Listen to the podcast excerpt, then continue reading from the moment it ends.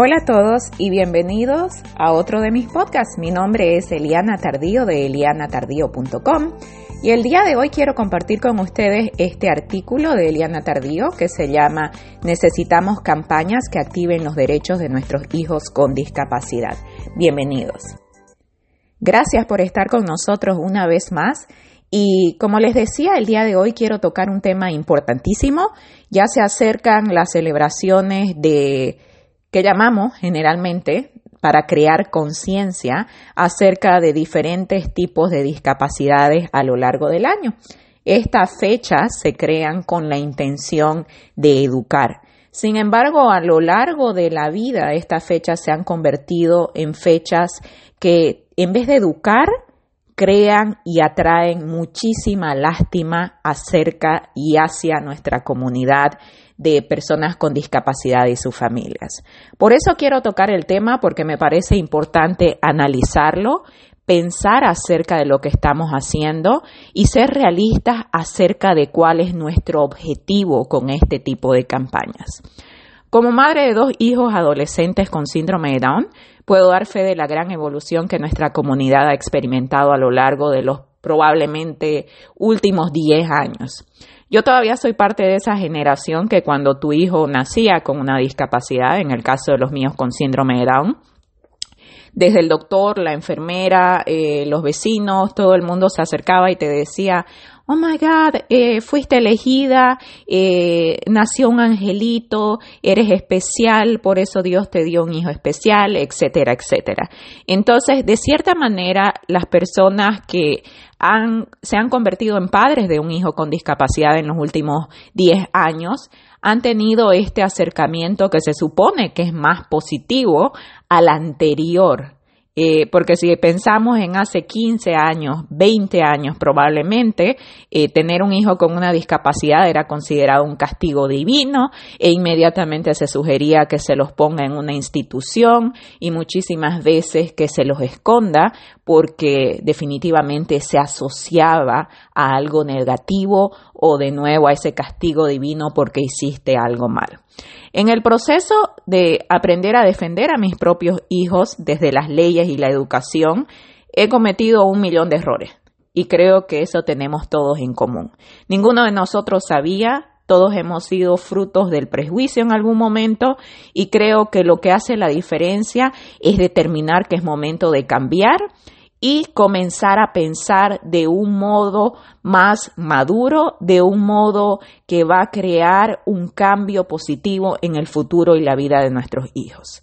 Creo que uno de los errores constantes, de nuevo, es creer que tenemos que sensibilizar, lo que significa que tenemos que crear este estatus de lástima o que tenemos que hacer que la gente lagrimee y llore para entender lo que nosotros estamos viviendo, el dolor que nos invade por tener un hijo con discapacidad que no va a poder esto o lo otro, etcétera, etcétera, o que va a ser rechazado o que le van a hacer bullying.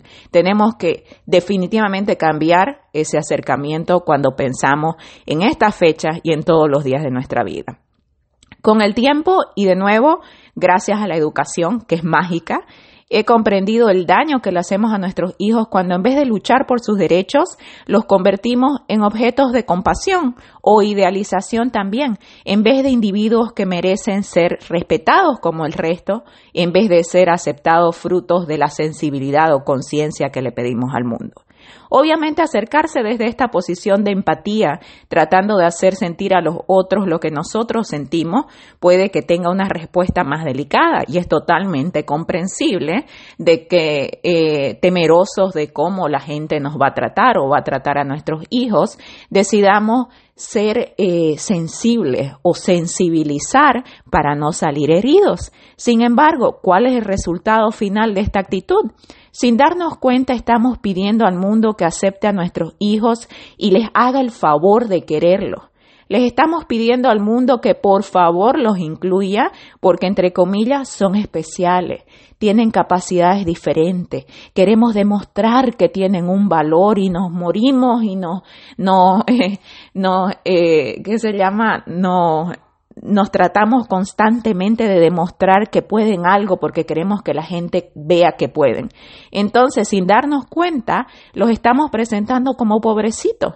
Porque si la gente no los acepta, si la gente no ve su valor, no tienen un futuro ni tienen opciones. Y esto es algo que tenemos grabado inconscientemente y que tenemos que analizar y que tenemos que aceptar para hacer el cambio. En la vida real, nuestros hijos tienen derechos como todo el mundo. Y cuando aceptamos que tienen una discapacidad, se suman sus derechos de personas con discapacidad para tener accesibilidad y para tener modificaciones y adaptaciones de acuerdo a sus necesidades individuales.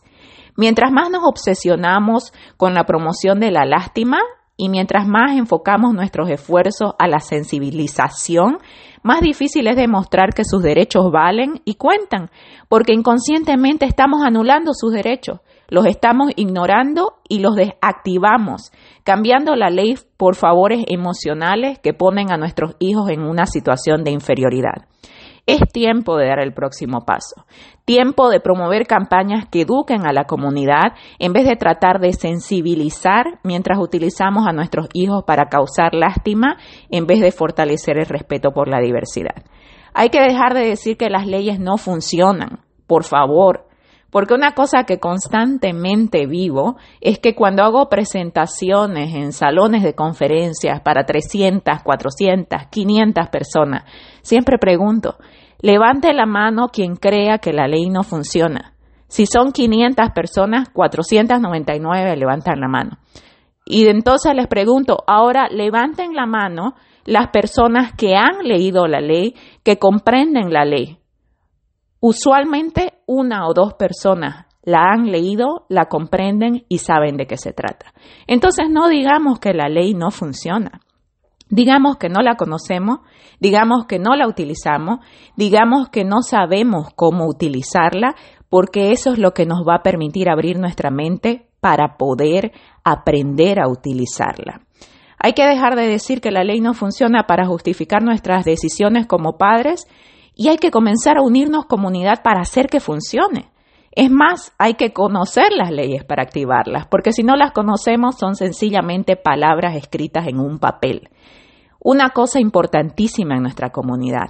El otro día vi la experiencia en, uno de mis grupos de un padre, de una madre que estaba alteradísima y estaba ofendida y estaba faltándole respeto a otra madre que le dijo que su hijo no era un angelito. Si así nos enojáramos cuando nos niegan la entrada a la inclusión de nuestros hijos, el mundo sería un lugar diferente pero nos ofendemos y nos enojamos cuando alguien nos dice que no es un angelito o que no es especial, que es una persona típica, pero no nos ofendemos ni nos enojamos ni nos queremos morir cuando nos dicen que no tiene derecho a inclusión. Entonces, analicemos qué es lo que es realmente importante y cómo trabajar como comunidad.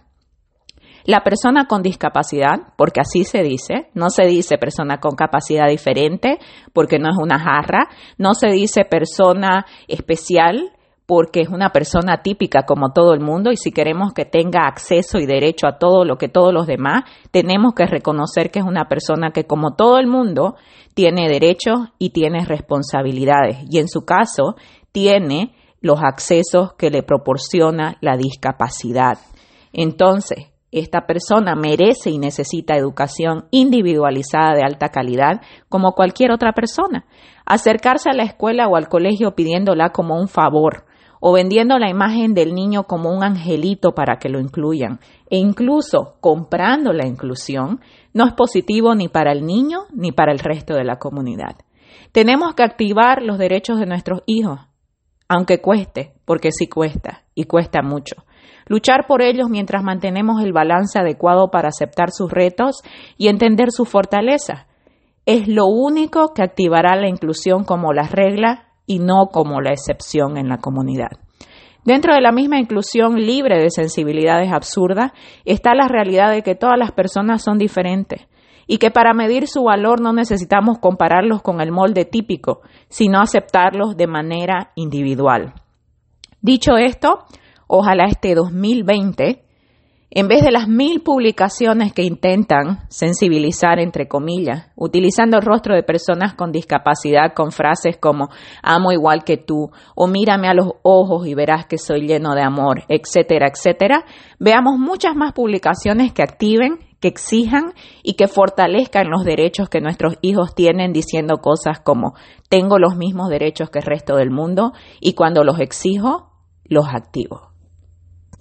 Que tengan un maravilloso día. No se olviden de seguirnos en elianatardío.com, Eliana Tardío H en Facebook y Eliana Tardío en Instagram y Twitter.